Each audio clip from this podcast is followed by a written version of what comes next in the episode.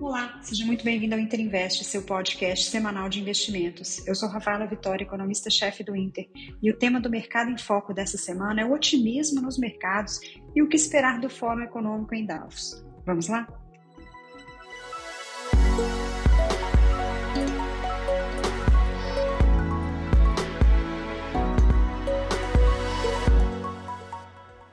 Semana passada foi marcada por um otimismo geral nos mercados globais, que também se espalhou por aqui, apesar da notícia sobre o rombo nas lojas americanas e incertezas fiscais, mesmo com o anúncio de medidas pelo novo ministro da Fazenda. O S&P 500 subiu mais de 2% na semana, com expectativa de uma desaceleração maior da inflação e o fim do aperto monetário mais próximo.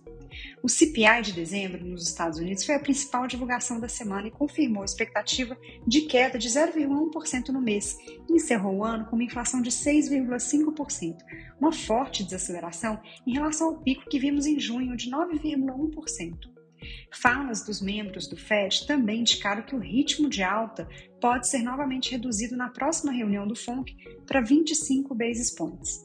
O mercado precifica a taxa terminal do Fed entre 4,75% e 5%, com chance de redução ainda em 2023, uma expectativa mais dovish que a do próprio Fed no último levantamento de dezembro.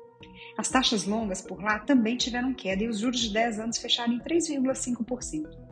A semana terminou com dados de pesquisa de Michigan indicando uma melhora na confiança do consumidor, incluindo uma expectativa menor para a inflação futura. O dólar seguiu em tendência de queda, com o DXY fechando a semana em 102, a menor cotação desde junho de 2022, que é uma queda de 11% em relação ao pico. A menor aversão a risco e a expectativa de recuperação da economia chinesa em 2023 também impulsionaram as cotações das commodities e o índice CRB teve alta de 3% na semana. Em contraste, no Fórum Econômico que se inicia hoje, em Davos, a preocupação principal dos bancos centrais ainda deve ser a inflação e o aperto monetário que não está concluído. O debate deve se estender para questões fiscais, que também impactaram a inflação nos últimos dois anos, e governos devem se preparar para maior austeridade, para contribuir no combate à inflação. Fim de subsídios à energia e redução do déficit devem estar na pauta, que, aliás, são pautas bastante alinhadas com as nossas. Aqui no Brasil, o bom humor externo também contribuiu para a performance dos ativos na semana passada, e o dólar teve queda de 2,6%. E mesmo abrindo em leve alta, hoje está próximo de 5,12%.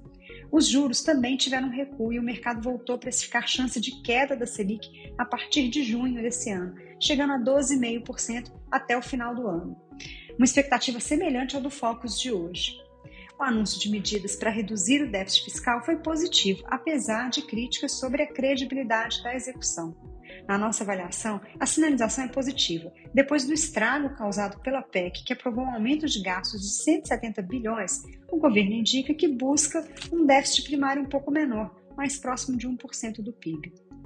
Aqui também tivemos a divulgação de dados da inflação de dezembro, que mostrou uma aceleração inesperada e encerrou o ano em 5,79%, acima do teto da meta, que era de 5%. Em carta ao ministro da Fazenda, o Banco Central justifica que o estouro da meta foi principalmente causado pela inércia da inflação passada, ou seja, a inflação que havia sido de 10% no ano anterior. E indica que o aperto monetário foi apropriado, com juros reais hoje que chegam a cerca de 8% ao ano. Mas, novamente, o BCE alerta para o risco fiscal que pode retardar a queda futura da inflação, que de fato continua subindo nas expectativas do mercado, já está em quase 5,4% em 2023. Por fim, o indicador de atividade, o IBCBR, surpreendeu negativamente, com queda de 0,55% em novembro, indicando que o PIB pode cair cerca de 1% no quarto trimestre. O efeito da política monetária mais restritiva já aparece na queda da atividade, desaquecendo principalmente o consumo. E entre as principais divulgações dessa semana está o PIB da China do quarto trimestre, que deve mostrar uma forte queda, com crescimento anual de apenas 2,7%. Também teremos dados da indústria, do varejo e do setor imobiliário de dezembro dos Estados Unidos, e são esperadas quedas nos três setores.